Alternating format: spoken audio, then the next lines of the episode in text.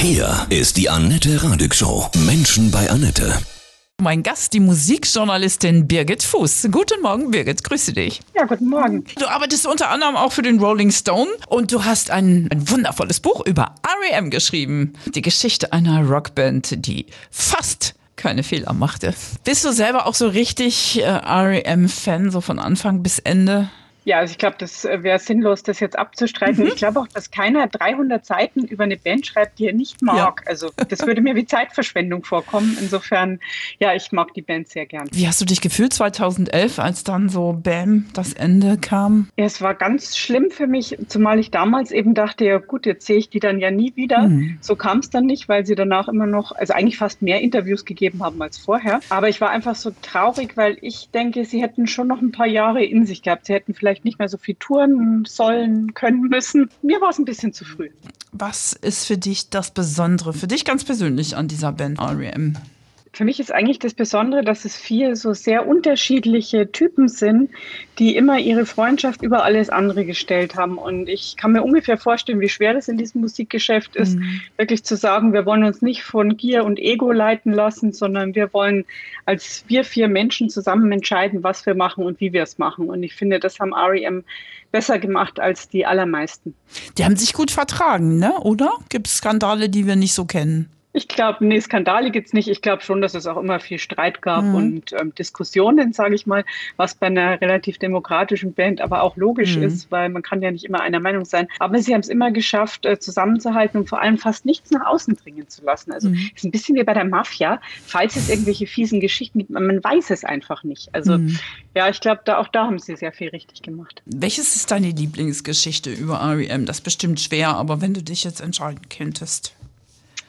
Also meine persönliche Lieblingsgeschichte ist die, die ich schreiben durfte 2003. Da war ich bei Ihnen im Studio in Vancouver mhm. und da konnte man einfach sehr schön beobachten, wie die auch im größten Stress, also sie, sie haben da gerade nicht nur ein Album aufgenommen, sie haben sich auch noch auf eine Tournee vorbereitet und so ein Greatest Hits Album zusammengestellt und wie die trotzdem in dem größten Stress ähm, einfach versucht haben, möglichst freundlich nicht nur zu mir, sondern auch zueinander zu sein und alles so gut wie möglich hinzukriegen. Das mal zu beobachten bei einer mhm. Band ähm, fand ich total spannend. Haben die Jungs denn so besondere Glaubenssätze oder irgendwie eine Anbindung? Naja, ich glaube, dass die von Anfang an einfach sehr gut schon genau, also Bescheid wussten über Rockmusik und ähm, was so die Fallstricke sind. Mhm. Und dass die ganz früh entschieden haben, was sie nicht machen. Also zum Beispiel so Sachen wie Sponsoring oder Werbegeschichten. Und dann haben sie eben zusammen beschlossen, was dann übrig bleibt, was sie davon machen wollen.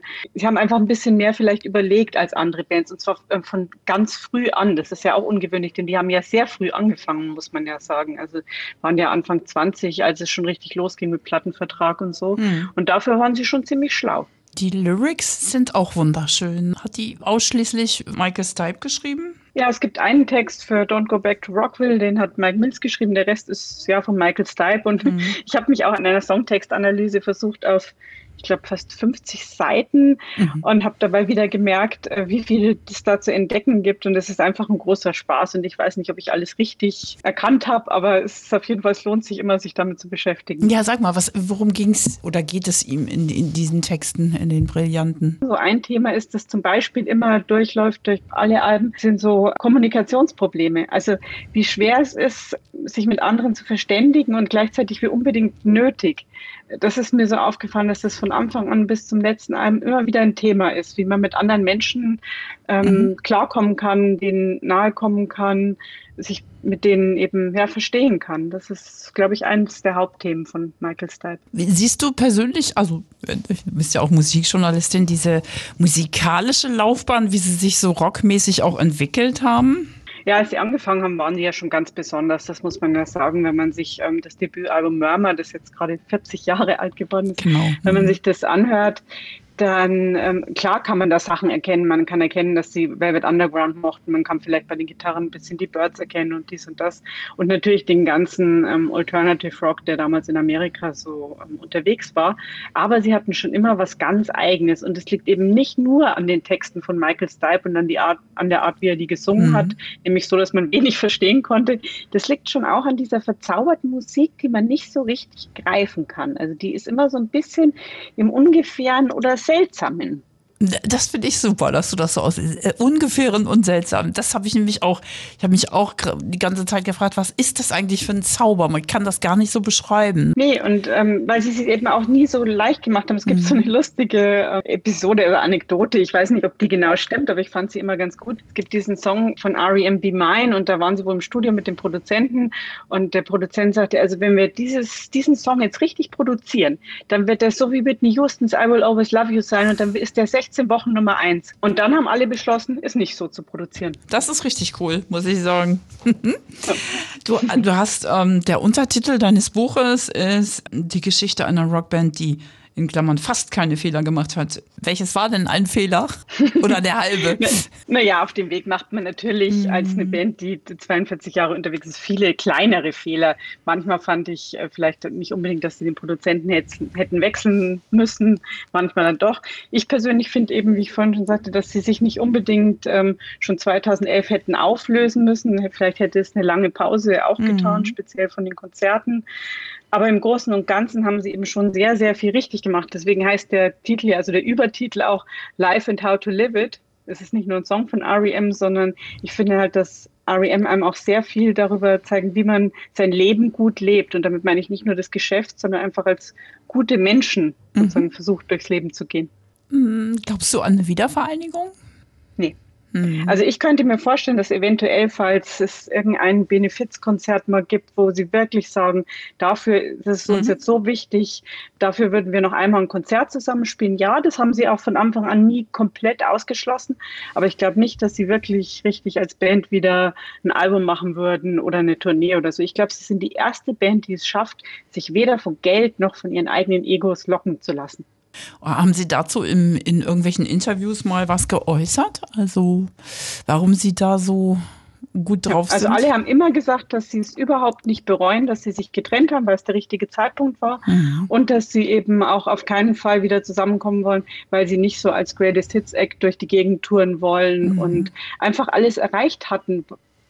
Sie hatten das Gefühl, sie hatten alles erreicht, was sie erreichen können und wollten dann auch so dieses Gesamtwerk nicht äh, verwässern, sondern das so stehen lassen als ein großes Werk, auf das alle sehr, sehr stolz sind. Das sind sie immer noch. Das ist echt schlau, ne? Das ist so dieser, dieses Motto irgendwie, wenn es am schönsten ist, dann ja, es ist cool. Also das schaffen ja die wenigsten. Eigentlich keine. Also ich weiß wirklich keine einzige mhm. andere Band, die das so geschafft hat bisher. Und ich hoffe, dass es so bleibt, weil ähm, ich das dazu bestätigt, dass REM eben eine ganz besondere Band sind. Wie hast du sie musikalisch kennengelernt? Wie war das, als du sie gehört hast das erste Mal?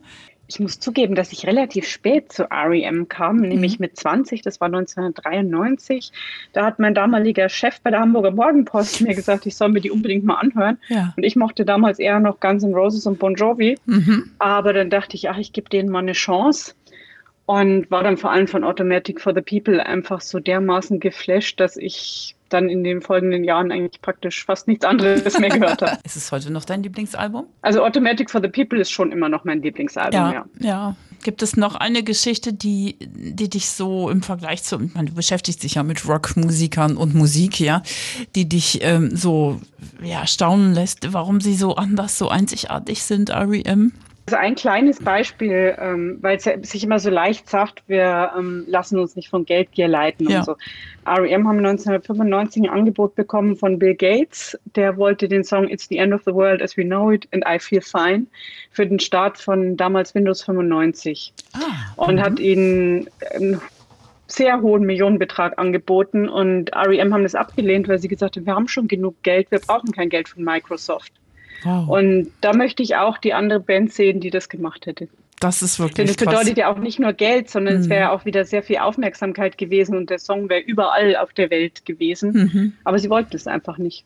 Sind Sie denn durch diese Einstellung, das ist ja schon echt philosophisch, hast du von denen mal was gehört, dass sie eine besondere Spiritualität haben oder? Also es sind ja, REM sind ja wie gesagt sehr vier sehr unterschiedliche Männer. Bei Michael Stipe merkt man schon immer, dass der sich für sehr viel Spirituelles interessiert. Mhm. Das ist auch in den Texten drin. Aber ich glaube, was die eben ausmacht, ist, dass sie letztendlich mit all den unterschiedlichen Herangehensweisen, die sie haben, also Skype vielleicht mehr so dieses, ähm, sage ich mal, zarte, spirituelle, nachdenkliche Peter Buck, mehr der hemdsärmliche Typ und Mike Mills auch eher mhm. pragmatisch, dass genau das das ausmacht. Denn wenn die dann zusammen an einem Tisch saßen, dann kamen halt alle möglichen Kompetenzen zusammen und wenn dann diese paar Leute sich einigen können, dann ist es wahrscheinlich schon eine ziemlich gute Entscheidung und ähm, ja, ich glaube, das, das ist das, was REM ausgemacht hat, dass, so, dass sie wirklich so sehr unterschiedlich waren und sich trotzdem so gut verstanden haben. Na, Bis haben heute eigentlich verstehen, muss man sagen. Man muss eigentlich in der Gegenwart sprechen, denn die machen ja immer noch viel zusammen, mhm. wenn auch keine Platten mehr. Erzähl mal, was machen die denn einzeln so? Also was sie jetzt immer machen, ist zu den Jubiläen äh, die Platten bewerben. Also deswegen, ich habe in den letzten mhm. Jahren eigentlich mehr Interviews mit ihnen gemacht mhm. als äh, manchmal in den Jahren davor, weil sie halt auch Zeit haben. Denn mit den Soloalben, also Peter Buck, der Gitarrist, macht wahnsinnig wahnsinnig viel. Der hat, ähm, ich weiß gar nicht, wie viele Projekte laufen und es geht kein Jahr, in dem nicht mindestens eins, eher zwei, drei Alben von ihm erscheinen, also auf denen er mitwirkt. Mhm. Auf das Soloalbum von Mike Mills, den Bassisten, warten wir immer noch. Da ähm, passiert irgendwie nichts. Und auf Michael Stipes Soloalbum warten wir ja auch immer noch. Jetzt hat er neulich mal behauptet, dieses Jahr käme es wirklich aber ich glaube es erst, wenn ich es vorliegen habe. Ja gut, er ist im Flow, ne? Lässt sich da jetzt nicht drücken. Also, ne? Das muss ja auch kreativ fließen, ne? Ja, und die haben natürlich auch keinen Druck, sage ich mal. Also weder Zeit noch Geld. Genau. Und dann mhm. kommt halt auch dazu, was ich schon glaube, auch wenn sie das immer ein bisschen abstreiten, wenn man mal so große Alben gemacht hat, das ja. ist natürlich schon auch ein gewisser Ballast. Und man Total. weiß dann vielleicht schon, man wird es eh nicht so gut können, ist klar. Mhm. Und man macht vielleicht dann was ganz anderes, aber irgendwie erwarten die Leute ja doch was. Und ich glaube, es ist schon nicht ganz einfach. Mhm. Gibt es eigentlich viele ähm, Musikredakteurinnen, also Frauen, ja, wie dich, die jetzt sich speziell auch um Rock kümmern? Finde ich ja cool. Ich dachte, es sind eher Männer. Also es, äh, ich kann jetzt nur für Deutschland mhm. sprechen, da gibt es schon sehr wenige ähm, Musikjournalistinnen, die zumindest, sage ich mal, also wirklich einen festen Redaktionsposten haben mhm. und es schon so lang machen wie ich. Mhm. Schon Toll. ein bisschen ähm, also ich merke es bei Interviews halt häufig, dass sich äh, Leute auch mal freuen, wenn auch mal eine Frau mhm. zur Abwechslung kommt. Es ändert sich natürlich auch ein bisschen. Also bei Metalhammer gibt es tolle Kolleginnen mhm. und auch bei natürlich, also es gibt viele ähm, Schreiberinnen, aber ich meine jetzt auch Redakteurinnen, mhm. äh, nicht ganz so viele. Kriegst du denn aber auch mal blöde Sprüche so nach dem Motto, äh, Frauen haben keine Ahnung von Rock und so? Also ich muss sagen, ich habe jetzt über 400 Interviews gemacht, wahrscheinlich eher fast schon 500. Mhm, cool. Und mir ist fast, also so gut wie nie irgendwas Unangenehmes passiert. Und wenn, dann war es nicht spezifisch frauenfeindlich, mhm. sondern halt einfach, sag ich mal, Leute, die bekifft oder betrunken ja. waren und sich deswegen nicht richtig benehmen konnten. Äh, ja. Das war auch nicht schön. Aber ähm, ansonsten muss ich sagen, ich weiß nicht, ob ich Glück gehabt habe oder ob es was es ist, aber ob ich mir die richtigen Leute ausgesucht habe, mit denen ich Interviews mhm, gemacht habe.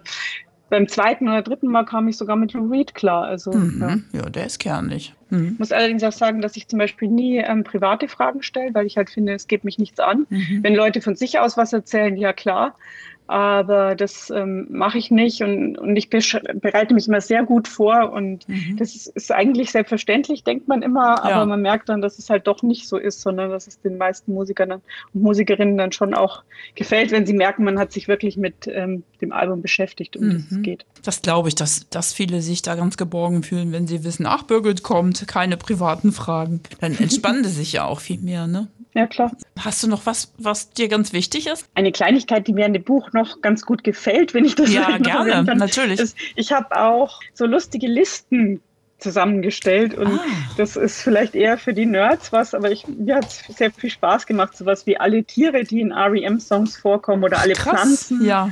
ähm, Orte und so weiter, weil ich eben irgendwann gemerkt habe, dass es auch da gewisse Ähnlichkeiten gibt. Sowas finde ich immer ja, gefällt mir auch in anderen Büchern ganz mhm. gut, wenn die so ein bisschen auch eine Fundgrube sind für Sachen, wo man so ein bisschen mhm. drin rumschmökern kann und es nicht unbedingt so von vorn bis hinten einem durchlesen muss, sondern immer mal wieder reingucken kann und ja. was Neues entdecken. Und die Fotos sind auch brillant. Also das muss ich wirklich sagen, da ist echt das ganze Roundup drin. Sehr, sehr schön. Ja, ich habe sogar noch, äh, das ist auch vielleicht eine Kleinigkeit, die ich mhm. noch erzählen kann. Ich habe einmal bei einem Konzert so einen von diesen Lyrics-Zetteln gefangen von Michael Stipe, ah. die er ja dann manchmal ins Publikum ja. geworfen hat. Und da hatte ich dann extra noch angefragt, ob wir den auch äh, abdrucken dürfen, weil mhm. das natürlich ist ja sein Copyright, ist ja klar. Und hat er dann zum Glück auch erlaubt. Also es ist auch sowas drin und ein paar Setlists und so. Also Toll. wir haben das sehr liebevoll zusammengestellt, ja. glaube ich, weil mir das auch wichtig war, weil ich habe ja auch selbst natürlich schon sehr viel REM-Bücher gelesen. Mhm. Auf Deutsch gibt es ja wenige, aber im Englisch natürlich einige. Und ähm, ich finde, man merkt immer, ob jemand das wirklich so richtig liebevoll macht oder halt, ob mhm. nur die üblichen Standards drin sind. Ich wollte ein paar Sachen drin haben, die sonst keiner hat, hoffentlich. Gibt es eine Lieblingspassage oder einen Textteil, den du echt heiligst und sagst, wow, das ist so bam? Naja, ich sag mal so, ich habe ähm, den Songtitel Walk Unafraid auf meinem Oberarm tätowiert. Oh. Insofern würde ich sagen, Walk mhm. Unafraid als Motto fürs Leben ist schon sehr, sehr gut. Also es ist, ähm, Walk Unafraid bezieht sich auf etwas, was Patti Smith mal zu Michael Stipe gesagt hat, nämlich als es darum ging, wie man halt am besten durchs Leben kommt und dann sagte sie darauf, Walk Unafraid, also geh ohne Angst. Ja, das passt so toll zu den aktuellen Zeiten. Passt eigentlich zu jeder Zeit, ja, finde ich, genau, weil ja. Angst einfach immer ein sehr schlechter Berater ist. Genau. Wir haben uns für die Liebe und für gute Musik entschieden, ne, Birgit? Unbedingt. Ich danke dir von Herzen und ich wünsche dir ganz viel Erfolg für dein Buch, REM. Danke. Und äh, von Herzen alles Liebe. Ich danke, danke dir. Danke, es war mir eine Freude. Vielen Dank.